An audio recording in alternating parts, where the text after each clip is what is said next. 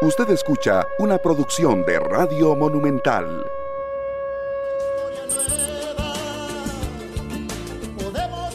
Buenos días, muy buenos días Costa Rica, ¿cómo están? ¿Cómo amanece? Ya hoy se va el mes de agosto, qué rápido, ¿verdad? Que han pasado estos días muy rápido, ya mañana comienza septiembre, el mes de la patria y nosotros aquí con ustedes, como siempre, tratando de compartir el trabajo que hemos realizado para darle a ustedes pues mayores elementos de juicio a la hora de analizar algunas de las informaciones y de los temas que vamos a tocar en este programa para que usted pueda opinar para que usted pueda opinar, eso es muy importante, con mucho conocimiento, con mucho respeto y pueda aportar a la opinión pública nacional. ¿Qué nos preocupan? Nos preocupan muchas cosas, sería mentira decirles que no. Eh, ya hoy tendremos en el programa, eh, vamos a ver, ya hoy tendremos en el programa la respuesta del ministro de Seguridad Pública al tema de la agresión que denuncia una muchacha en Alajuela que fue hecha dice la muchacha, por la policía. Y hay algunos videos ahí que, que muestran cómo quedó la muchacha. Y de eso vamos a, a, conversar con el ministro a ver qué va a pasar con eso, si se va a quedar así, se va, se va a hacer algo, qué se va a hacer en última instancia. También vamos a hablar sobre la decisión que toma la Asociación Bancaria Costarricense de eh, acudir a la sala cuarta para frenar las intenciones del Banco Central sobre datos personales. Por supuesto, un momento especial para hablar de los aportes de la cultura afrodescendiente a Costa Rica. Hoy es el Día de la Persona Negra y la cultura afrodescendiente en nuestro país y vamos a aprovechar para conversar sobre ese tema. Además, vamos a hablar de un tema que cada vez interesa más y queremos ponerle una perspectiva, yo diría que bien educativa, que es el tema de las elecciones eh, municipales y verlo desde la perspectiva de lo que se ha dicho, ¿verdad? Que serán las más difíciles de la historia, que serán complicadas, bueno, cómo serán, pero lo importante es qué es lo que cada uno de nosotros tiene que saber como eh, actor directo y actora directa de estas elecciones municipales. Hay que votar. ¿Qué debe tomar usted en cuenta antes de votar? ¿Por qué es importante que vote en su comunidad? Que diga, no, no, no, porque ahí siempre están los mismos. Usted va a dejar que siempre están los mismos, que a usted le parece que no han estado haciendo las cosas bien, pues tiene que moverse y tiene que participar y finalmente tiene que votar. Y no es mucho lo que falta falta bastante, eh, no es poquito lo que falta, falta, eh, falta poquito, perdón, para que podamos estar eligiendo a las autoridades municipales. Bien, y ahora sí, si está todo en orden, Costa Rica, y si ustedes van para sus trabajos contentos, y si van pensando en las cosas, y si van pensando en las cosas que tienen que hacer y en lo que está pasando en Costa Rica, de una vez vamos a comenzar con el programa de hoy. En el marco de la visita de Rodrigo Chávez a Washington, Intel reiteró su compromiso de apoyar a Costa Rica en la ruta de la innovación y el desarrollo tecnológico. Hoy, Intel tiene en suelo costarricense las operaciones más grandes, complejas y de alto valor en 26 años. Ayer se anunció que con el fin de mantener las operaciones actuales preparadas para habilitar las nuevas tecnologías, Intel contará con un presupuesto adicional de 1.200 millones de dólares en los próximos dos años. Bueno, eso es bueno para nuestro país. Sin duda alguna, eso es bueno para nuestro país. Y nos vamos de inmediato con el primer tema. Dos casos esperan respuestas del ministro de Seguridad esta mañana. El ministro de Seguridad andaba en Washington con eh, la comitiva presidencial, ya está de regreso. Y lo primero que queremos saber es qué va a pasar con los policías que se ha denunciado agredieron a una joven el sábado pasado en Alajuela, don Mario. Muy buenos días, adelante.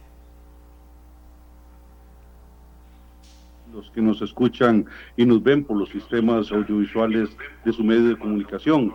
Mire, gran consternación me ha causado y causado a los señores viceministros este acontecimiento. Estando en Washington fui informado de esta situación. Eh, hemos procedido a abrir inmediatamente un proceso de investigación Hoy están inspectores del Ministerio de Seguridad Pública en la delegación confirmando prueba, corroborando libros de ingresos, viendo todos los elementos probatorios, ya que hemos establecido prioridad número uno en tema de apertura de procesos disciplinarios, el avance inmediato de este tipo de investigaciones. Recordemos que aquí, entre más rápido se actúe, mejor se recaba la prueba, porque con el paso del tiempo la prueba se deteriora, etcétera, etcétera, o se contamina. Es importante entonces esta reacción inmediata. Tenemos un principio rector en el Ministerio de Seguridad.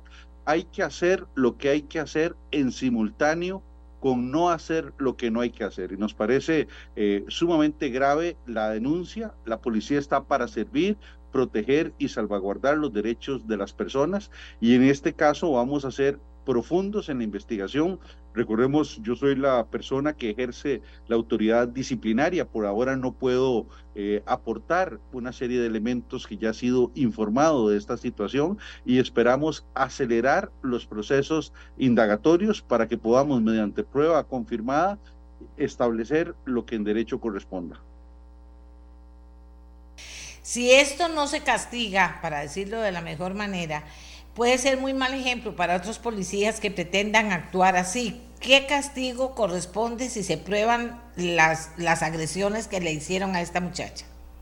Eh, el despido, el despido de manera sin responsabilidad patronal en virtud de que la autoridad de policía tiene restricciones. Recordemos que el policía no es solo la persona que detiene, es en simultáneo el garante de la integridad física de toda persona detenida en nuestro país. De ahí que vamos a ser especialmente recelosos, especialmente aplicadores en sentido estricto de la ley para efectos de evaluar los acontecimientos para poderlos enmarcar dentro de este proceso de investigación y dependiendo de esos acontecimientos las medidas sancionatorias correspondientes.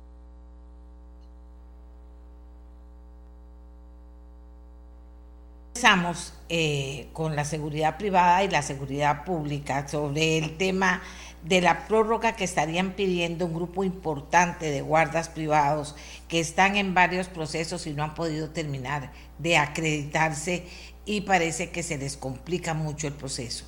Eh, ya nosotros conversamos con Don Tino, el señor de seguridad privada, pero yo le decía, ¿por qué no les dan una prórroga? que era lo que estaban pidiendo? Y Don Tino nos contestó, que eso no correspondía a él personalmente, que eso ya era algo que correspondía a las autoridades superiores, valga decir a usted, señor ministro. Usted sabe del tema, sabe cómo están las cosas. Mire, eh, como todo en el ministerio tenemos una escala de mando, es decir, hay una jerarquía que va subiendo instancias. El caso está en este momento en mi despacho. El tema de la prórroga me parece en principio, a priori, lo más razonable, lo más inteligente del caso, pero una vez que eh, termine de confirmar los elementos de información, que tengo ya algunos, tengo un 90% de la información de este caso, esperamos dar muy buenas noticias en las próximas horas, doña Amelia. Bueno, qué dicha. Don Mario, y ahora aterricemos en su viaje a los Estados Unidos acompañando al presidente. ¿Qué parte le correspondió a usted y cuáles son las noticias? Bueno, las contrapartes eh, en materia de seguridad.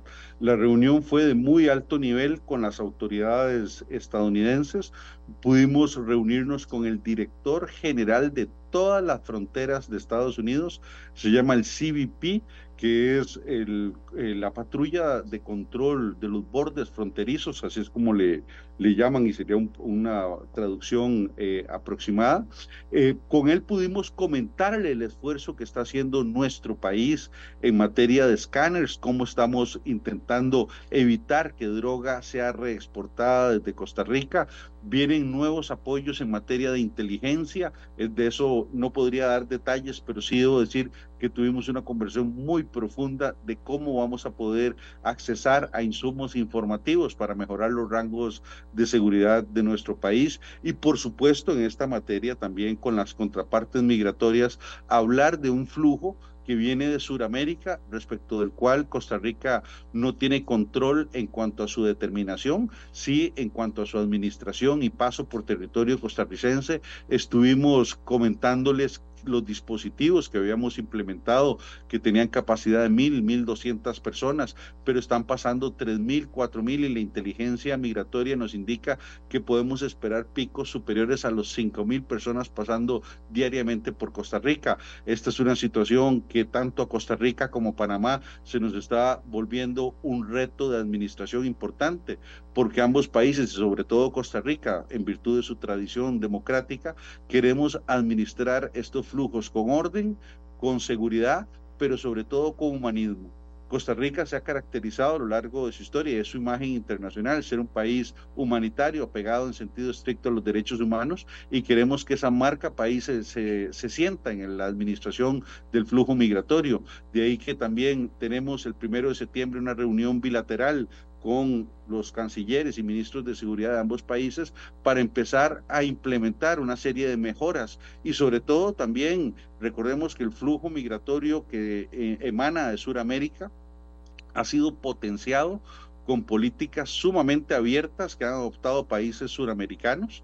Y estas políticas migratorias que ellos han adoptado nos impactan a nosotros negativamente porque implica eh, que no hay eh, esfuerzo de administración del flujo migratorio en esos países que permiten un paso franco no solo de eh, ciudadanos suramericanos, sino también están llegando ciudadanos asiáticos, algunas nacionalidades que desde el punto de vista de seguridad tenemos que tener alertas, ciudadanos sirios, ciudadanos eh, afganos, queremos eh, saber que a través de estos flujos migratorios no vienen personas con capacidad de desestabilización política en los países a través de su ligamen con grupos terroristas. Entonces ahí tenemos también un gran reto en frontera para no permitir que las mafias del de la trata y tráfico de personas hagan su agosto con estas políticas aperturistas que han adoptado algunos países suramericanos y cuyas consecuencias estamos viendo en territorio costarricense. Hemos sido muy francos, muy sinceros en la descripción del fenómeno y eh, hay ayuda estadounidense ya en Costa Rica y va a venir ayuda eh, estadounidense en los próximos eh, semanas también para colaborar con el país en la administración de este flujo migratorio. Pero sobre todo, doña Amelia, ha sido gratificante el reconocimiento de lo que el país viene haciendo en materia de seguridad. Los Estados Unidos le hizo ver al señor presidente los esfuerzos que ellos conocen que se están haciendo en esta materia y son conocedores de que estamos eh, con alma, vida y corazón metidos en esta lucha contra la inseguridad y sobre todo contra el narcotráfico. Don Mario, ya para terminar, ¿usted está al tanto de la situación con el alcalde de Esparza? El supuesto atentado contra la casa y contra el edificio municipal de Esparza. ¿Qué pasó? Sí, señora. Desde ayer que llegué en horas de la noche tengo informaciones con los comandantes de la zona. Por ahora quisiera reservarme detalles eh, operativos porque hay, una operación policial en curso en este momento. Nada más quiero externar mi absoluta preocupación. Esto no es eh, las cosas tradicionales que vemos en Costa Rica y lamentamos que la transnacionalización, el impacto de grupos colombianos y mexicanos en nuestro país estén aplicando formas que aplican ellos en sus países, la veamos hoy a través de elementos delincuenciales en Costa Rica. Estamos empleándonos a fondo en esta situación, es de la más alta preocupación. Eh, debo decirle que hay operaciones que esperamos que así como tuvimos éxito cuando sucedió lo de Tortuguero, que se pudo dar por dicha con una excelente actuación del organismo de investigación judicial con el sicario que mató a un estudiante en Tortuguero, que se pudo detener a la estructura criminal que mató cuatro personas en el área de Nosara, esperamos también tener éxito en esta operación. Muchas gracias a Mario Zamora, ministro de Seguridad Pública, por las respuestas a las preguntas que teníamos para él esta mañana. Y ahora, amigas y amigos, nos vamos a ir con nuestro siguiente tema. La Asociación Bancaria Costarricense decidió acudir a la sala cuarta para frenar las intenciones del Banco Central sobre datos personales. ¿Por qué toma la decisión y qué es lo que pretende la Asociación Bancaria Costarricense en este tema? Vamos a conversar con don Mario Gómez, el abogado Mario Gómez, que es el vocero de la Asociación Bancaria Costarricense. Don Mario, ¿cómo está el tema? ¿Cómo está, doña Amelia? Muy buenos días a, todos los costarricenses y muy buenos días a usted. La, situación es la siguiente, voy a tratar de eh, explicarlo despacito. El artículo 24 de la Constitución Política dice que la información de los costarricenses, la información eh, privada es confidencial y que no se puede violar. Dice que eh, la, ley, la ley bancaria, la ley orgánica del Banco Central, dice que efectivamente los bancos pueden, con el consentimiento de sus clientes, recabar información y que esa información se la pueden dar únicamente a la Superintendencia General de Entidades Financieras. Y el Código Penal, el artículo 196 y 203 del Código Penal dice que si nosotros, que si los bancos y cualquier profesional que tenga información revela información confidencial sin la autorización del, del cliente, es penado con cárcel. Entonces aquí no es que nosotros estamos en un pleito infundado con el Banco Central, ni mucho menos. Nosotros siempre hemos cooperado con las autoridades. Eh, lo que pasa es que eh, eh, no, no, tenemos que cumplir la ley, tenemos que cumplir la constitución política. ¿Qué sucedió? Cuando el Banco, nos damos cuenta por las publicaciones que, que se hicieron en el periódico que el Banco Central estaba requiriendo sin autorización legal eh, información a la superintendencia y antes cuando se solicitó información de compra y venta de divisas le, recurrimos al Banco Central y le dijimos por favor rectifique esto, e, e, esto, esto está mal. El Banco Central eh, eh, ha callado, usted lo ha visto, o sea, no, no ha salido el, presidente del Banco Central, no ha salido la gerente, no se ha manifestado la, la Junta Directiva, hicieron ahí una una conferencia de, prensa donde la verdad no, no, no, pudieron explicar ni siquiera cuáles eran las razones y más bien agravan la situación pidiéndole a Hacienda que le entregue copia de todas las facturas electrónicas de todas las compras que realizan los costarricenses y manda a pedir una información que todavía no sabemos cuál es a la caja costarricense del Seguro Social.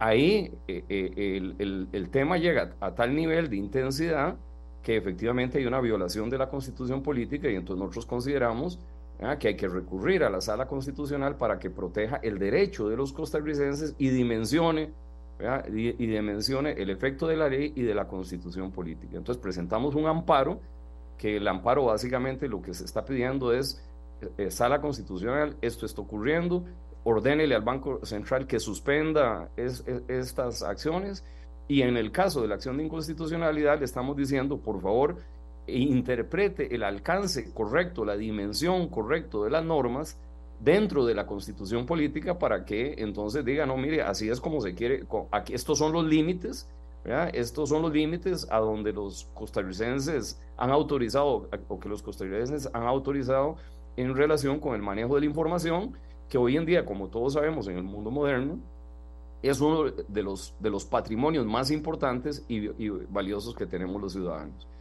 Eh, con suma alegría eh, eh, recibimos que, y esto refuerza la posición de la asociación bancaria, que varios ciudadanos, hay un ciudadano, presenta un amparo y la sala constitucional le da curso, y una asociación de consumidores presenta una acción ante PRODAP, y PRODAP, que no se había pronunciado, lo cual ah, honestamente pues, yo lo había dicho en los medios, me había extrañado porque debió de haber actuado de oficio, ordena medidas cautelares y le ordena al Banco Central que pare de exigir esa esa, e, esa información.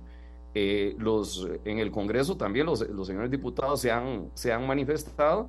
Eh, ahí hemos visto manifestaciones de liberación de diputados de Liberación Nacional, de la, de la Unidad y, y, de, don Eli Feinza, que inclusive eh, presentaron modificaciones a, la ley de protección de datos. Entonces, sé que, que en alguna medida a veces es un tema complejo. La gente eh, está apenas analizando, esto se vino de manera intempestiva, o sea, ustedes vieron que fue de manera violenta, en una forma que los costarricenses no estamos eh, acostumbrados, los costarricenses estamos acostumbrados a, vivir en un estado de derecho, a dialogar, a analizar las cosas de manera técnica y lo que nosotros hubiéramos esperado es que el Banco Central, ante las observaciones que hemos realizado, hubiera hecho un alto en el camino, como como lo está explicando ahora don Mario Zamora, que es un excelente funcionario de lujo en este país, eh, eh, en, uno de los temas dice, estamos analizando y, y, nos parece que esto es razonable o es prudente. Bueno, nosotros hubiéramos querido y todavía tenemos la esperanza que ante la situación, ya habiendo madurado el tema, el Banco Central eh, recapacite. Y, y, si hay que modificar la ley, pues que entonces lleven el proyecto correspondiente a la Asamblea Legislativa o modificar la constitución política,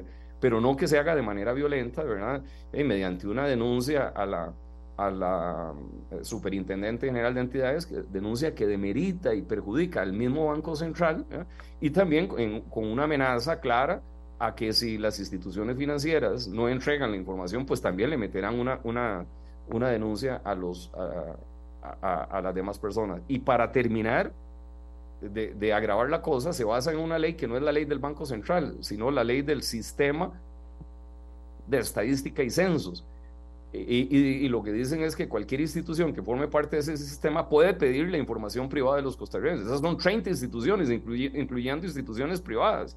Entonces se acabó la constitución política, ya no tenemos constitución, no hay derechos de los costarricenses.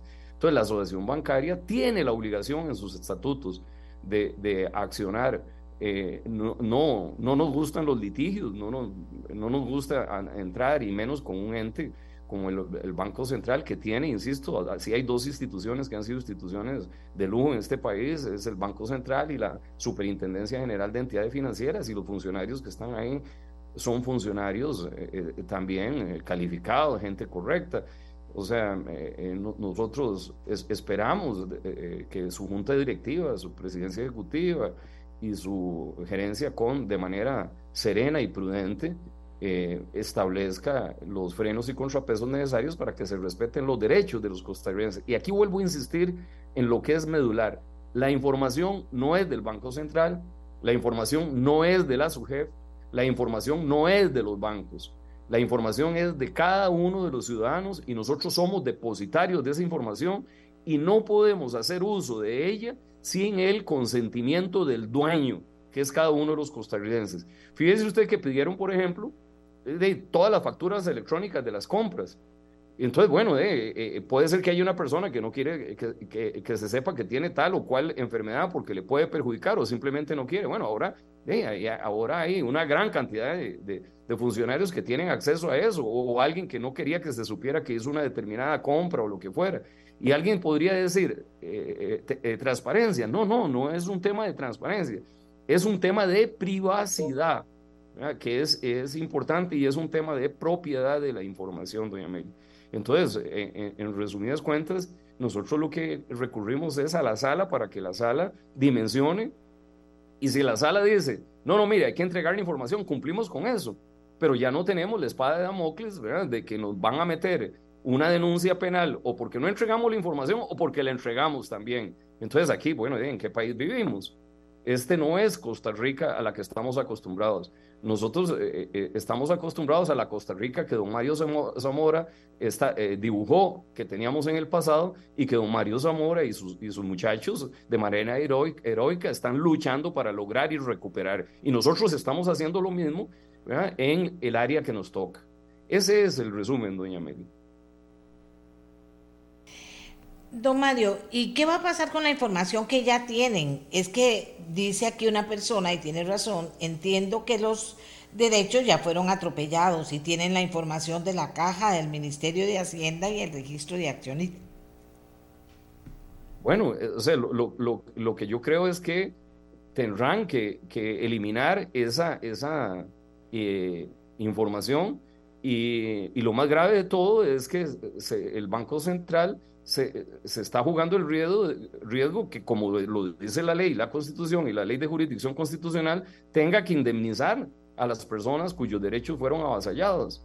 Ahí había una, una, eh, una publicación uno de los medios que decía que nosotros estamos pidiendo que nos indemnicen. No, no, no. Nosotros lo que estamos diciendo es procédase conforme dice la ley de jurisdicción constitucional. Y si alguien sufrió un perjuicio en relación con esto y lo puede mostrar, bueno, entonces tendrá, tendrá que ser indemnizado por eso. Pero la, respuesta concreta a, la pregunta de esta persona es, eh, ellos tendrán que eliminar esa información detallada y, que están y no agregada que están pidiendo y entonces pedir las cosas como debe ser, que es información agregada, información eh, anonimizada para efectos estadísticos, que ahí sí está correcto. Un tema que también es importante, doña Amelia, eh, ellos empezaron diciendo, el Banco Central empezó diciendo a los técnicos que la información era para cumplir con la OCDE. Cuando nosotros demostramos que las normas de la OCDE dice que la información estadística debe ser agregada y anonimizada, entonces variaron. Ah, no, que es un tema con el Fondo Monetario Internacional, que es como, como, ah, eh, como siempre se dice que hay que cumplir con algún órgano cuando quieren lograr algo aquí. Y nosotros fuimos y revisado. Y eso no es cierto, eso no está de esa manera ni en los compromisos que se, eh, eh, que se hicieron con, con el Fondo Monetario, lo que se dice es que se van a mejorar la información y en eso todos estamos de acuerdo y nosotros también estamos dispuestos a cooperar. Eh, inclusive yo estaba revisando en internet, y las normas del, del, fondo son las mismas porque ellos, ellos eh, si ustedes lo ven, todos los costarricenses pueden entrar ahí y poner Fondo Monetario Internacional, eh, manejo de la información y se pueden dar cuenta que el mismo fondo sufrió una crisis profunda porque fue hackeado fue hackeado y, les, les, eh, les, sustrayeron información. O sea que, que, esto que nosotros estamos pidiendo es un estándar internacional. Vivimos en un país, don Mario lo acaba de decir, donde se nos dispararon los, el, sicariato, hay más sicariato, vea que eh, muere más gente por sicariato que, que, que por eh, accidentes de tránsito, hemos tenido cosas que no, no, no, vivíamos antes, que era el tema del secuestro. Entonces la información de los costarricenses, dónde vive, cómo vive, qué tiene y qué no tiene, debe ser privada, debe mantenerse de manera restringida por la seguridad inclusive de los costarricenses.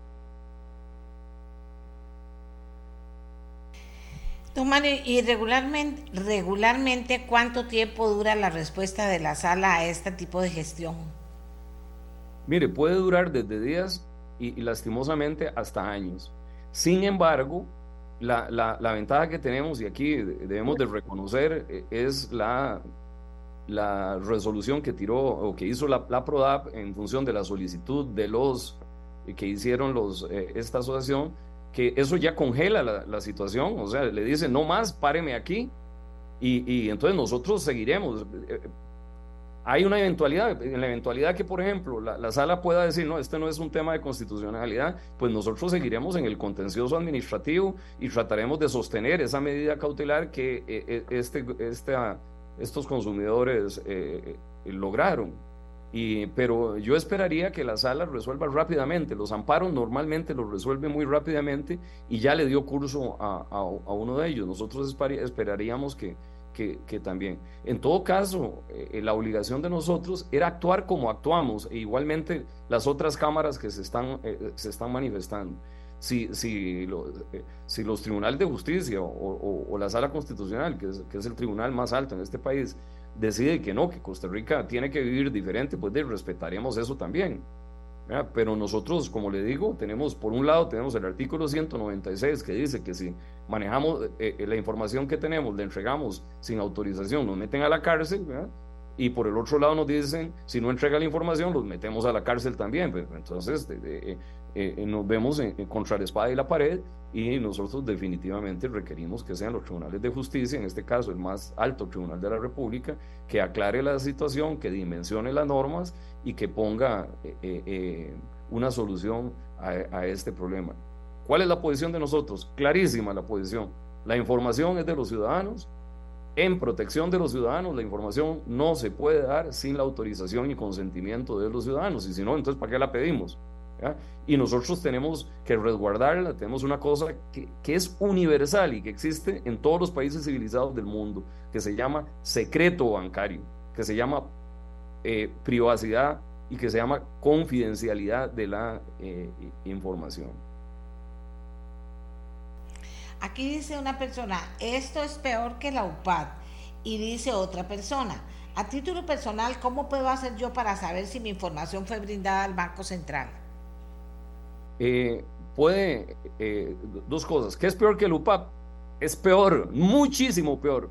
O sea, la información en el otro era eventual, aquí ya la pidieron, aquí ya la tienen y además de eso, eh, eh, eh, aquí sí hay capacidad para procesar esa información, hay sistemas y hay maquinaria para, para hacerlo. Y uno podría decir, bueno, es que hoy la gente que está es gente, nosotros los conocemos, son gente muy buena, profesional. Bueno, en el futuro no sabemos.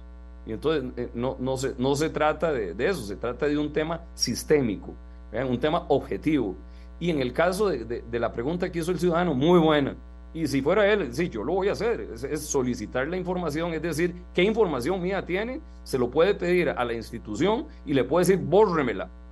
O sea, le puede ir directamente al Banco Central y, decirle en una nota dirigida a la gerencia, y eso es muy simple, es más, en un correo electrónico, porque en materia administrativa no hay formalidades, le puede mandar un correo electrónico al Banco Central, dirigido a la gerencia, diciendo, mire, yo no quiero que usted tenga la información y me la borra igual puede requerir, puede recurrir a la, a la, Agencia de Protección de Datos y como hizo un ciudadano, también puede meter que no se requiere ninguna formalidad, además no se requiere ni autenticación de abogado, un recurso de amparo.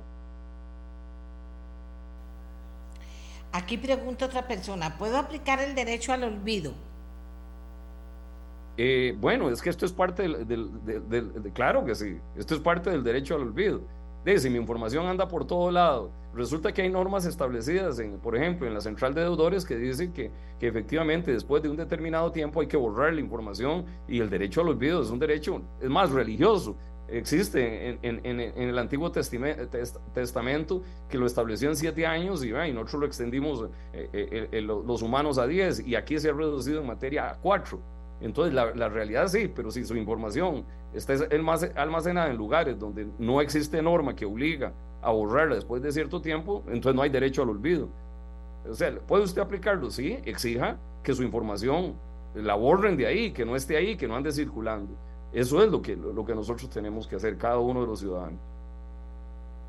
O sea, si algo, eh, eh, déjenme decirles, si algo tenemos valioso nosotros es el nombre, nuestra intimidad y nuestra imagen. Y nosotros tenemos el derecho de que eso no sea vulnerado. O sea, lo demás se pierde, pero lo que queda, inclusive después de que nos entierran a nosotros, es el recuerdo. Y entonces nosotros tenemos derecho a que nuestra información no ande circulando y que pueda ser utilizada de manera abusiva. Muchas gracias a don Mario Gómez, vocero de la Asociación Bancaria Costarricense, por responder a las inquietudes que se han presentado en el programa. Eh, muy buenos días, don Mario, gracias por habernos acompañado. Vamos a hacer una pausa y ya regresamos, porque como les decíamos, hoy es el Día de la Persona Negra y la Cultura Afrodescendiente. Vale la pena revisar cuáles han sido los aportes de la cultura afrodescendiente a Costa Rica hacemos la pausa y venimos con nuestros invitados que ya están esperando. Amigos y amigas, bueno, tenemos que aprovechar para mandar un saludo a todas las personas negras. Hoy es el Día de la Persona Negra y de la cultura afro, afro costarricense. Afro costarricense. Tenemos dos invitadas. Una de ellas es Marva Spencer, una intelectual eh, profesora de la Universidad de Costa Rica, que es experta en cultura afrodescendiente y que queremos hablar de eso, de la cultura afro-costarricense, o sea, cuál es el aporte de la cultura afrodescendiente a Costa Rica y se ha convertido ya en parte de nuestra cultura. Así que le vamos a saludar a doña Marva y le vamos a dar la palabra. Buenos días y en usted felicitamos a toda la comunidad afro-costarricense. Muy buenos días y gracias por esta oportunidad de dirigirme a su distinguida audiencia. Tenemos doña Marva.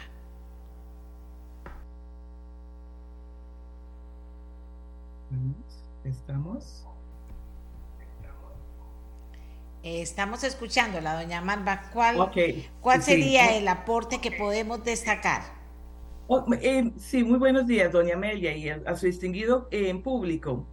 Yo sé que en este día, esas celebraciones del 31 de agosto, nos hemos eh, sumado a visibilizar la población afrodescendiente, la última población en llegar, la que llegó hace 150 años, que somos los afrodescendientes de origen caribeño Pero no podemos seguir eh, invisibilizando a los otros afro, eh, afrodescendientes que llegaron desde el tiempo de la colonia.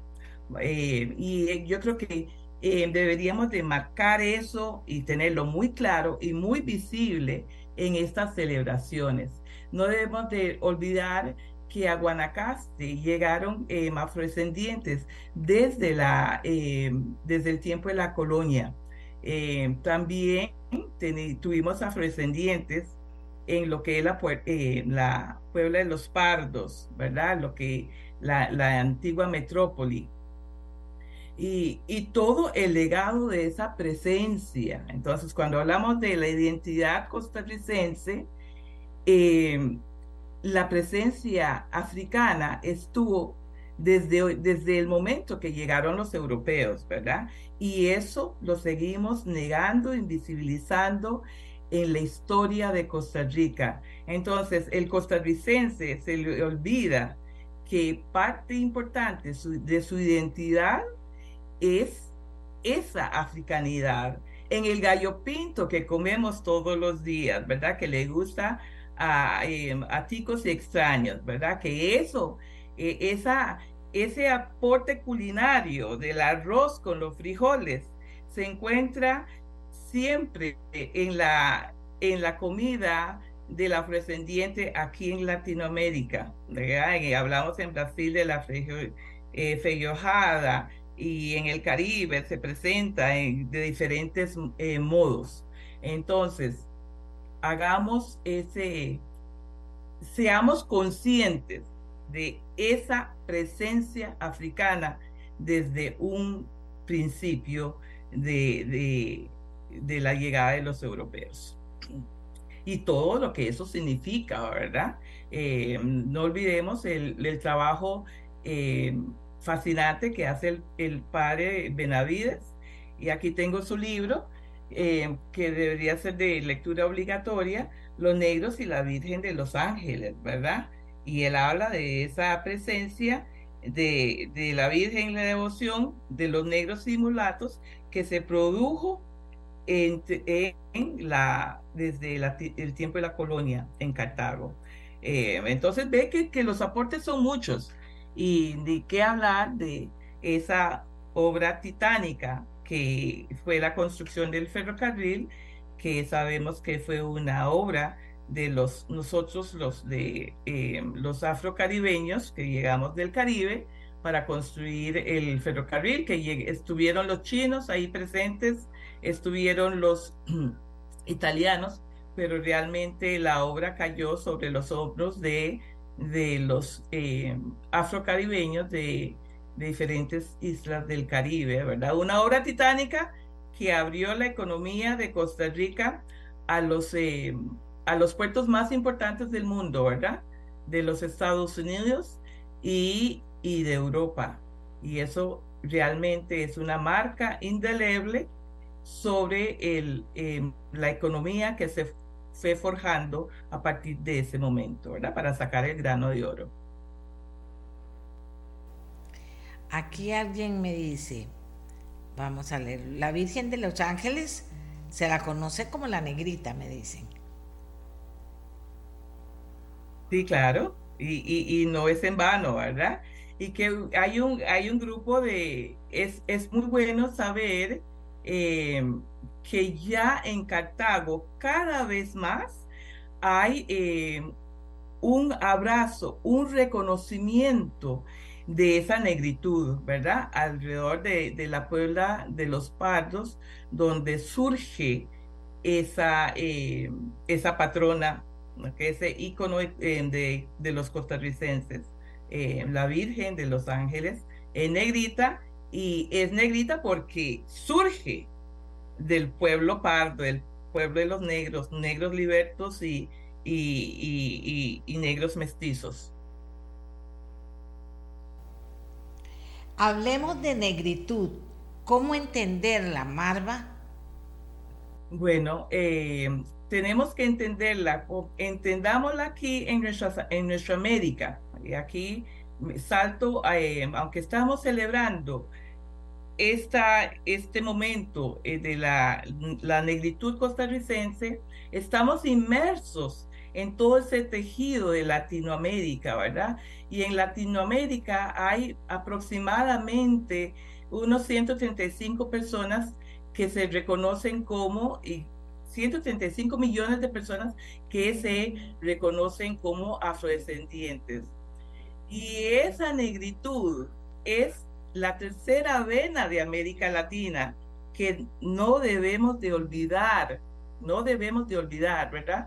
Está la, eh, la vena de los pueblos originarios, los europeos que llegaron y los africanos que llegaron a hacer ardua labor a construir Latinoamérica realmente, hacer esa Latinoamérica que, que sabemos hoy, que conocemos hoy, que está muy basada, es, eh, ese desarrollo en la presencia de la africanidad. Em, hablamos muchas veces de que América Latina, y en Costa Rica también lo decimos, es un crisol de razas, pero ese hablar de un crisol de razas muchas veces encierra mucha negación y mucho ocultamiento. Y, es, y estas celebraciones, como las que hacemos en este mes histórico del afrodescendiente de, Costa Rica, viene a romper esos esquemas.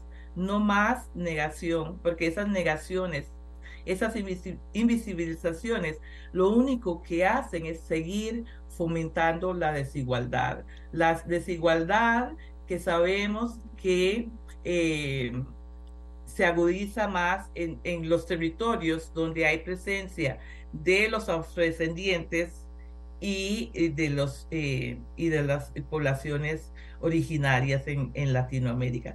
Hablamos de una Latinoamérica de que es eh, el, el continente más desigual, ¿verdad? Y sabemos que esa desigualdad es por el trato diferenciado que históricamente se le ha dado a esas diferentes poblaciones, ¿verdad? La población afrodescendiente y, los pueblos originarios. Y eso, lo único, es momento de empezar a zanjar esas eh, diferencias, porque las contribuciones son, han sido enormes, enormes, eh, doña Amelia. Vean lo que me están mandando aquí, Marva. Me están mandando eh, Jorge, Jorge Castro, mm, compositor costarricense, me está mandando lo siguiente. Me dice, doña Amelia, eh, le comparto esta composición de Marvin Camacho, Cantata Negra, de la cual soy productor musical y que está nominada a Álbum del Año en los premios ACAM Está basada en textos de Queens Duncan y Nicolás Guillén. ¿Sabía de esto, doña Marva? Sí, sí, sí, doña Amelia. Don Marvin fue mi colega de, porque ya yo estoy jubilada, ¿verdad? Y muy comprometido, don Marvin, un, un, un gran compositor, realmente galardonado muchas veces. Y creo que esa, esa cantata la hizo, creo, no estoy segura si esta fue la que él hizo con, en un homenaje que se le, y más allá, eh, para doña, nuestra muy querida, que ya no está con nosotros, eh, nuestra escritora, eh, se, me, se, me, va el nombre. Eulalia Bernard. doña Eulalia, gracias Angie, doña Eulalia. En el momento se le va. Sí, pero, pero sí, sí lo, sí lo sé porque Don Marvin, además de ser excelentísimo, es una persona muy, muy consciente y un, compositor muy comprometido con la causa. Eh, vamos a ver, eh, porque ya se integra eh, también Angie Krushank, la defensora de los habitantes, con nosotros para compartir esta mañana. pero sí me, me, gustaría que pudiéramos, Marva, hablar de qué es ser mestizo o mulato. Ok. Eh, eh, mm, bueno, sabe que la palabra eh, mulato, aunque se usa muy popularmente, tiene, tiene una carga, una carga negativa desde su origen.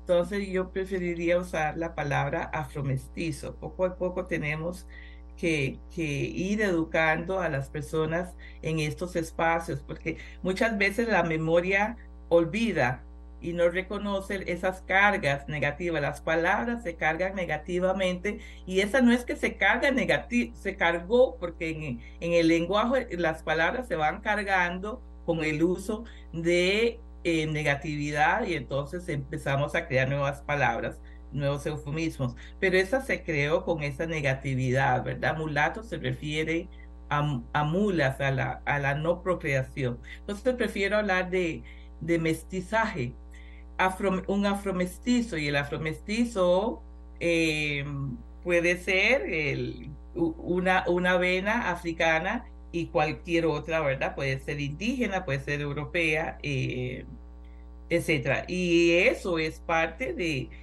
de, de, la realidad latinoamericana, ¿es cierto o no? Eh, que muchas veces, y eso nos eh, ha, ha, ha influido en el olvido de nuestra presencia, en el olvido de nuestros aportes, ¿verdad?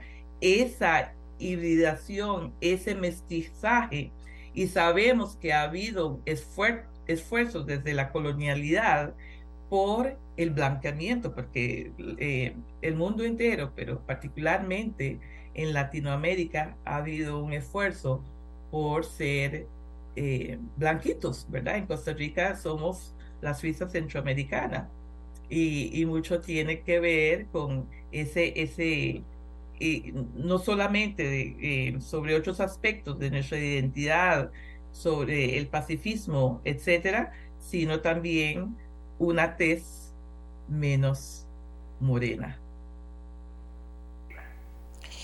¿Qué otras palabras o conceptos para poder conversar con Angie? Eh, ¿Qué otras palabras o conceptos se usan de manera incorrecta, Marva, o con cargas negativas? Bueno, el, la misma palabra negra, negro, ¿verdad? Sabemos que toda palabra tiene sus matices. Inclusive una palabra pura vida que usamos en Costa Rica tiene matices.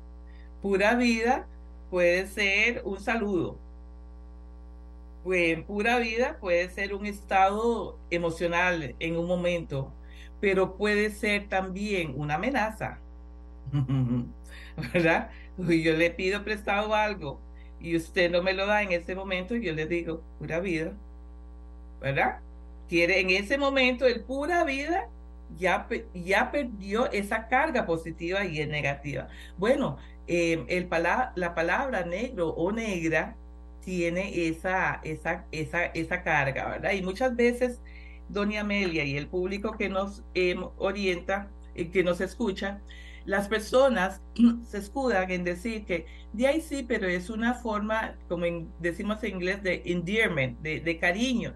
Yo a mis hijos les digo eh, negrita, a mi, esposa, eh, a mi esposa, a mi esposo le digo negrito, pero sabemos que esa misma palabra que ya no, ya pierde el diminutivo de ita o ito o negra, que lo vemos en los, en los estadios, ¿verdad? En, en la euforia del fútbol, cómo las personas pueden usar una palabra para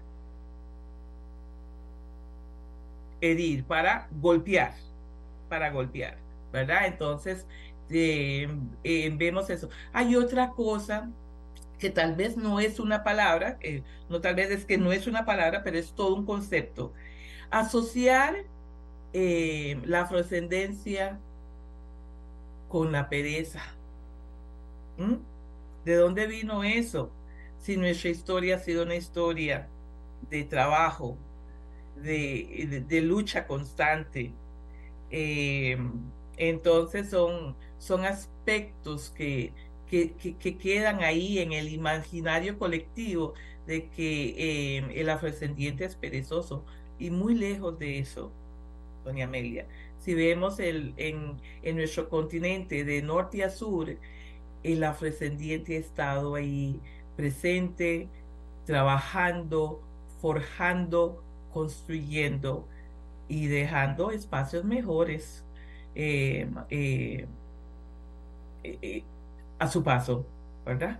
Eh, Costa Rica es un gran ejemplo. Estoy leyendo un libro sobre el algodón y el capitalismo en los Estados Unidos, ¿verdad? Como el algodón, como fue el, la, primicia de, ese desarrollo capital en, en, en, los Estados Unidos. Y fíjese que esto está escrito por un profesor de la Universidad de Harvard y no es afrodescendiente, pero quiere poner la historia en su lugar. El algodón como un precursor de, de la, del capitalismo en el eh, capital estadounidense. Entonces, no, ahí no, no hay pereza. miramos a, a, doquier y lo que vemos es lucha siempre, lucha, esfuerzo, dedicación, pero mucha exclusión. Y esa exclusión, esa desigualdad, produce desánimo,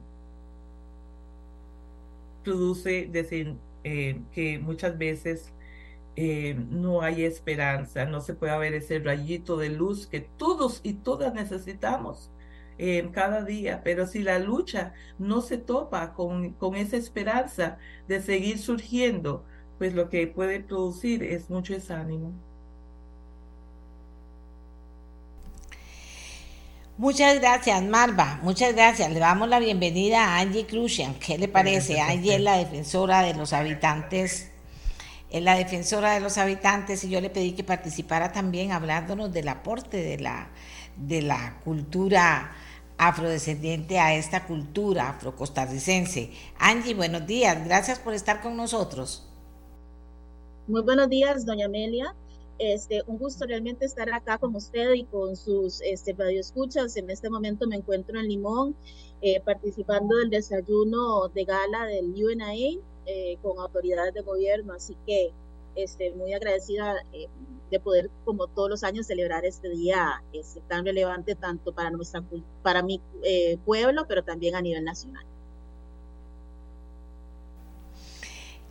¿Qué considera usted a esta altura, y ya usted pertenece pues, a una generación nueva, muy joven, ¿qué, qué, qué, qué son esos aportes que usted identifica en la cultura afrocostarricense? Bueno, en realidad los afrodescendientes eh, hemos, aportado significativamente a la construcción no solo de, la sociedad costarricense, sino, como bien decía doña Marva, todas las sociedades de América Latina.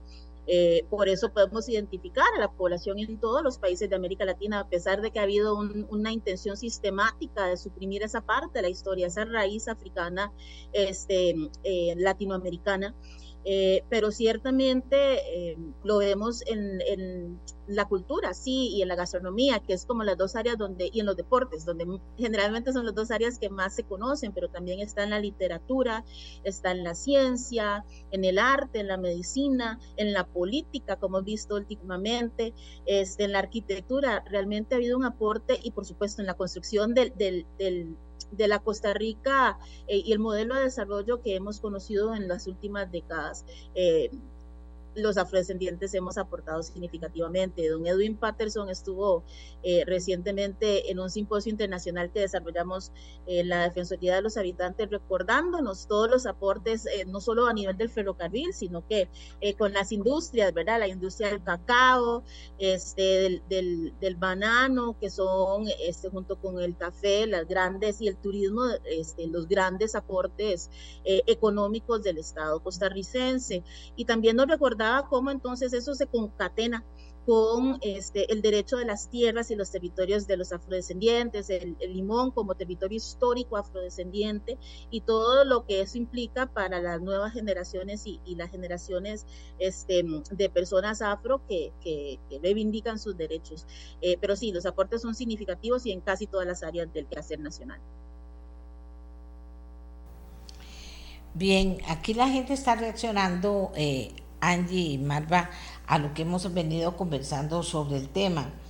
Y hay una persona que me dice, aprovechemos este día para aprender de los usos incorrectos que podríamos estar haciendo eh, eh, o con cargas negativas a los afrodescendientes. ¿Qué piensa usted sobre eso? Sin lugar a dudas, todo depende también de la intencionalidad. ¿Verdad? Yo creo que la intencionalidad es importante porque en efecto hay una, como bien decía doña Marva, hay una una tradición, ¿verdad? En esto de, del cariño, de decir, decirnos entre todos, incluso este, personas no afrodescendientes que les dicen ni negrita, ¿verdad? Em, son cargas, ciertamente. Al final del día yo creo que eh, para evitar, digamos, situaciones eh, complicadas, lo, lo, que procede a veces es ser un poquito más políticamente correcto, ¿verdad? Y por eso incluso este, las poblaciones afrodescendientes estamos reivindicando el uso del término político que es afrodescendiente, este, que le quita la carga de cómo nos llaman otros, sino que es... Eh, nos, nos autoidentificamos, ¿verdad? Entonces, eh, ya no es cómo nos llama el opresor, cómo nos llama el colonizador, eh, la persona que nos esclavizó, sino es cómo nos llamamos y nos autoidentificamos nosotros. Y cómo a través de esa autoidentificación eh, reivindicamos derechos, esos derechos que, que, de alguna forma se nos fueron arrebatados y que hoy día estamos reivindicando. Y por eso es que de repente pueden encontrarse a alguien que le dicen negro o negra y no tiene ningún problema porque, bueno, también nosotros a través de esas de, esa exclusión y ese racismo, eh, también como pueblo hemos sido resilientes y lo superamos, ¿verdad? Pero también este, te vas a encontrar gente que no, y, que, tiene, que, que, aún siente el peso de esa carga histórica y, y, por eso yo realmente prefiero, este, si a mí me dicen negra, yo pues no tengo ningún problema, pero sí prefiero el término político afrodescendiente que nos, nos, con el que nos reconocemos en todas las Américas como un pueblo este, proveniente de África, que pasó por el, la, eh, una de las tragedias más grandes de, del mundo, que es la trata transatlántica de, personas esclavizadas, eh, y es una forma también de reconocer a los ancestros y a las ancestras que murieron en el Middle Passage, o sea, murieron en, el, eh, en, en, los barcos. Eh, es una forma realmente de recordar porque este, hacemos, hacemos honra a aquellos que decidieron este, morir antes de ser esclavizados y, simplemente murieron en el camino y eran millones de personas que murieron en ese camino y, y, a las otras que sobrevivieron, llegaron a las Américas, sobrevivieron climas diferentes, enfermedades diferentes, alimentación diferente y hoy estamos acá y, y que pues hoy, me, por eso me enorgullece y siempre lo digo de ser defensora de los habitantes porque ellos fueron los que trazaron la ruta y a mí me, me, me toca seguir este, trazando el camino para las nuevas generaciones. Angie, los principales retos para los afrodescendientes en la actualidad. Muchos, doña Amelia. Este, realmente eh, muchos vinculados con racismo sistémico estructural vinculados con la falta de oportunidades que eh, impiden el desarrollo pleno de, las personas, de las comunidades y los pueblos. Y es importante hacer esa diferenciación, ¿verdad? Porque hay derechos que, que, son inherentemente individuales, hay otros que son comunitarios y hay otros que son difusos, que son colectivos. Este, por ejemplo, la reivindicación de, los, de las tierras y los terrenos, eh, los territorios históricos, como estamos viendo ahora en el Caribe Sur, eh, donde no se los está reivindicando el, el derecho a la consulta este, libre, informada de los pueblos indígenas, sino también de los pueblos afrodescendientes, el pueblo tribal afrodescendiente, pero también a nivel individual, el derecho al acceso a la salud, que sabemos este, que, el tema de salud y el tema educativo particularmente tienen este, em, cargas importantes, pero sobre todo son temas complicados porque entendemos que hay dificultades a nivel nacional y con las diferentes este, grupos, no solo el afrodescendiente, pero hay una carga adicional de, digamos, de el hecho de que son menos las oportunidades en las zonas rurales, las zonas donde hay más eh, presencia de pueblos, este, grupos étnicos, este, mayor falta, por ejemplo, de acceso tecnológico y, las limitaciones que esos eh, implican a nivel de la, la posibilidad de desarrollarse incluso a nivel de eh, laboral. Eh, con el teletrabajo y, este, otras, otras modalidades nuevas que estamos viendo que, son estos pueblos que generalmente no tenemos acceso. Y este, en Costa Rica, particularmente el tema del racismo y la discriminación social que sigue estando sobre la palestra y que la vemos de forma regular. Este, y lo vemos en los mismos escenarios, ¿verdad? Entonces estamos hablando de que las cosas no están cambiando, sino que simplemente eh, vienen y van de forma cíclica. Aquí me aporta una persona, ya estamos terminando con esta parte del programa, pero me aporta una persona.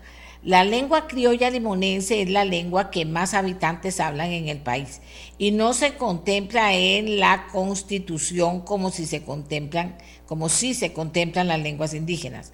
Hay un proyecto de ley y el lingüista que realizó los estudios para determinar que el limón criol es una lengua, estudió en la UNA y estudió en Purdue University. Actualmente trabaja en la universidad y coordina el programa en la Universidad Nacional y coordina el programa de lingüística Prolinca, dice, esto de establecer la lengua criolla limonense como lengua a nivel constitucional es una deuda histórica. Doña Marva y luego eh, Angie, ¿qué opinan de esto? Doña Marva. Bueno, sí, bueno, yo como lingüista em, entiendo esas posturas.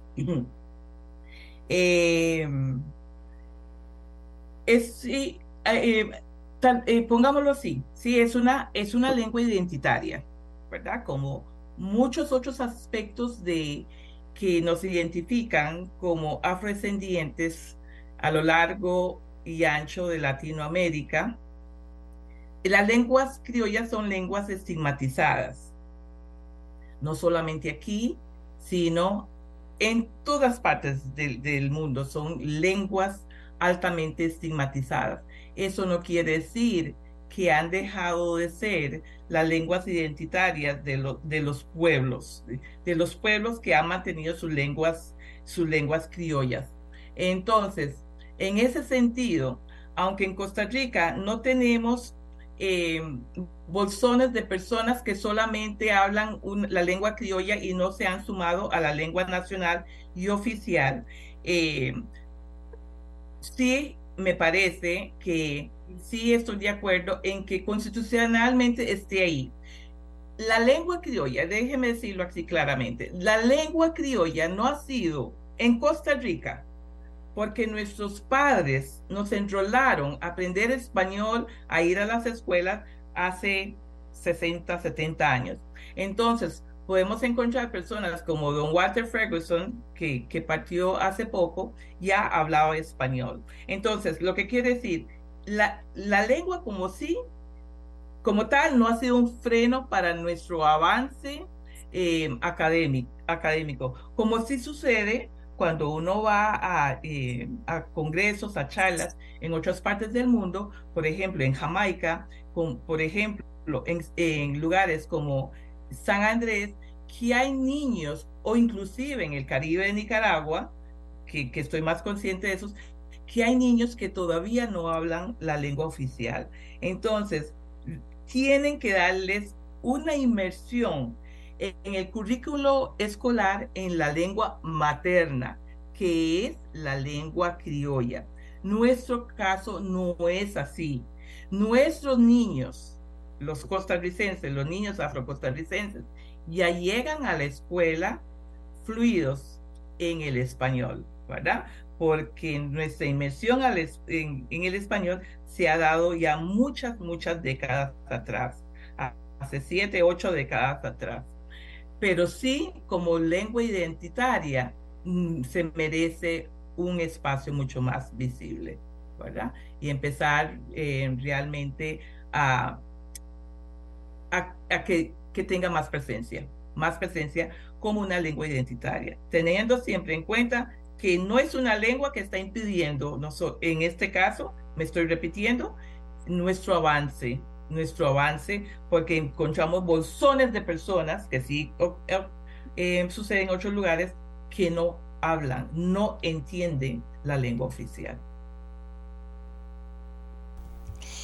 Vamos a ver, eh, Angie, eh, también que se refiere a esto y que nos cierre el tema de esta mañana que hemos hecho en, eh, en un aporte del programa al Día de la Persona Negra y la Cultura Afrocostarricense. Angie. Sí, doña Amelia, ciertamente la reforma a la constitución política que nos declara al Estado costarricense como una república multiétnica y pluricultural es un gran avance en el reconocimiento de esos aportes, de ese legado y esa presencia y esa, esa raíz histórica afrodescendiente que bien decía doña Marva, no solo es de eh, la población este, caribeña que vino en la última oleada, sino que también de esa este, población africana que vino en el tiempo de la colonia, que se estableció en Guanacaste, este, en la Puebla de los Pardos, que nos aportó a la negrita, en efectivamente, este, la, negrita de, los, de, la Puebla de los Pardos, que hoy es la patrona de Costa Rica. Este, y, es una forma de reconocer, ¿verdad? Ese, eh, ese crisol ciertamente hubiera sido lindo poder incorporar también esa, ese multilingüismo que nos caracteriza, no solo este, por el español, sino que también por el inglés criollo y las lenguas indígenas, este, que son lenguas costarricenses. Yo creo que este, es importante hacer esa, inclusión eh, porque también es una forma de reivindicar los English Schools, las escuelitas de inglés a las cuales todos fuimos este, cuando pequeños. Yo creo que yo fui de las últimas generaciones que tuve el honor de, pasar por, esas escuelas que eran comunitarias, que permitían, que permitieron que tuviéramos hoy la, esa distinción o ese, digamos, eh, valor agregado, si, puedo decirlo así, eh, que tiene la comunidad afrocostarricense de, de, ser bilingües y que nos permiten este, poder accesar mayores oportunidades de empleo. Y, y, por, y por, precisamente por eso es que cierro diciendo que ojalá el Estado costarricense eh, aproveche esa, esa diferencia o ese valor este, diferenciado que hay en comunidades como las nuestras para poder invertir más, generar más oportunidades de empleo y de desarrollo, eh, sobre todo en lugares donde más se necesitan. Usted bien sabe, doña Amelia, que recientemente estuve de gira por la provincia y viendo realmente las grandes carencias que hay en materia de infraestructura, en materia de salud, este, el mismo hecho de que las madres limonenses no no, y, las, las, los niños y niñas afrodescendientes no, no llevan la cédula 7, sino que llevamos la cédula 1 porque este, la infraestructura este, hospitalaria en la región no es la mejor, ¿verdad? Y, toca ir a, parir a, San José y eso no es lo correcto.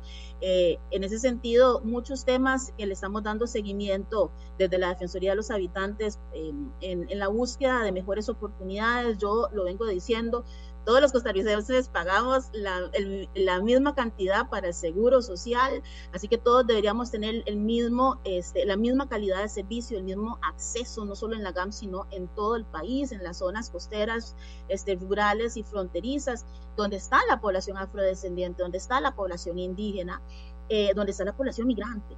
Así que este, este Día Internacional de los Afrodescendientes eh, y por supuesto liderado por Costa Rica, siempre hay que recordar que fue Costa Rica junto con otro, eh, otros países aliados que lideró esta, esta iniciativa internacional en memoria a Marcus Garvey y a, la asamblea que se hizo de los pueblos negros en Nueva York hace muchas décadas.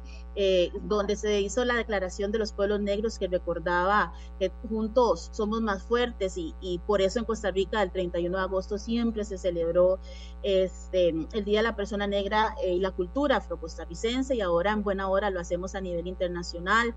Eh, acá en Limón me encuentro con una delegación de, de activistas, expertos internacionales afrodescendientes de todo el mundo, incluso hay representantes del Foro Permanente de Naciones Unidas sobre Personas Afrodescendientes, viendo la situación a nivel nacional, pero también tomando a Costa Rica como líder en la temática a nivel internacional. Así que bueno, la Defensoría seguirá trabajando por la defensa y la reivindicación de los derechos de los pueblos afrodescendientes, pero también de las demás poblaciones que están en una situación de desventaja. Eh, y bueno, agradecidas como siempre de este espacio para poder conversar sobre estos temas. Gracias a Marva Spencer, gracias a Angie Clushan, representantes de esa grande y hermosa comunidad afrodescendiente. Gracias por estar con nosotros y por haber compartido una serie de conceptos que vale la pena, si no los conocía, conocerlos y si los conocía, recordarlos. Así que ahora vamos a hacer una pausa y vamos a volver con otro tema, con elecciones municipales. Gracias. Amigos y amigas y a los eh, colegas que están en contacto con nosotros. Eh, vamos a, a, recordar a una colega que falleció, Lorena Barzuna, eh, falleció en las últimas horas. Lorena Barzuna ha sido una persona de la que uno solo recuerdos bonitos tiene, ¿verdad? Una persona, una mujer muy inteligente, muy diligente también, muy solidaria y, joven. Se nos fue joven Lorena después de una seria enfermedad que en las últimas horas acabó con su vida. Nuestra condolencia a su familia, nuestra condolencia a su familia y estaremos atentos si fuera posible informarles de una de una eh, de un servicio memorial que se va a organizar en su honor ya que la decisión que había tomado ella es de no velarse y cremarla y entonces lo que se va a hacer es un servicio memorial para que las personas que quieran reunirse en su honor puedan hacerlo. Si puedo y tengo la oportunidad mañana en el programa de tener la información, se las voy a comunicar.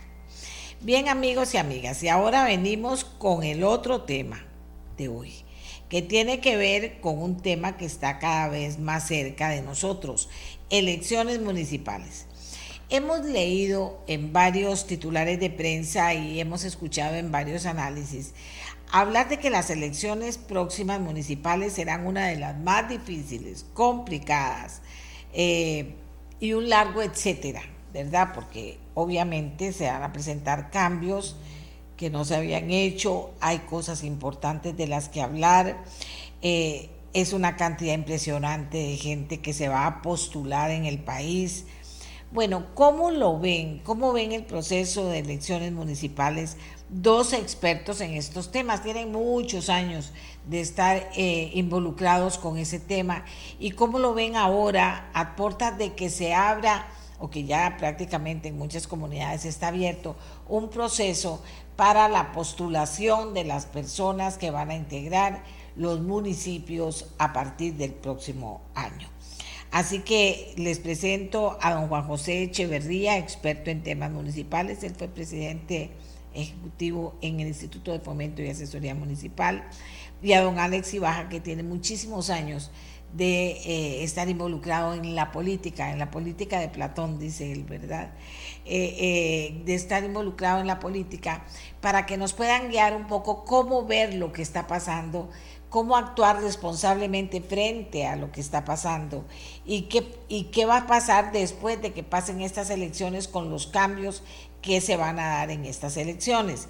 Así que los saludo a Juan José Echeverría y a Alex Ibaja, muy buenos días a los dos por estar con nosotros y por llevarnos de la mano en este estudio que vamos a hacer para tener elementos de juicio y ver este proceso electoral como algo positivo para el país y cómo participar cómo participar en él.